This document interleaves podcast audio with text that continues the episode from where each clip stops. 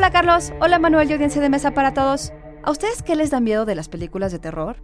En un lugar en silencio, una familia busca sobrevivir en un mundo infestado por criaturas que se valen del sonido para cazar, lo que los obliga a permanecer en silencio durante la película. Y lo cierto es que de cualquier ruido repentino al estruendo de cuerdas en la escena de la ducha en psicosis, el sonido ha sido siempre algo crucial para el horror. Escuchen. Psy Institute. Masterpiece Your Life. I am Drácula. En 1931, Drácula de Todd Browning daría inicio al ciclo clásico del horror en Hollywood.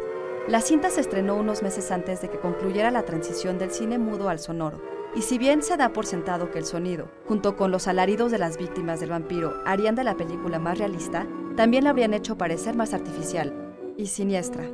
En el libro Uncanny Bodies, Robert Spadoni dice que los primeros filmes sonoros habrían resultado irreales al espectador. Por ejemplo, en White Zombie de 1932, el personaje del título evoca aquellas figuras fantasmales del silente.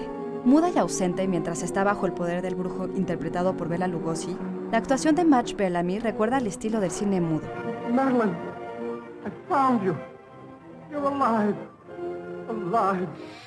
A diferencia de un lugar en silencio en la que el diseño de audio es fundamental para crear una atmósfera de terror, gran parte de White Zombie carece de sonido, aunque no de música ni de terror.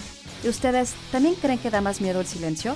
Texto por Antonio Camarillo. Yo soy Ana Goyenechea y nos escuchamos en la próxima cápsula SAE.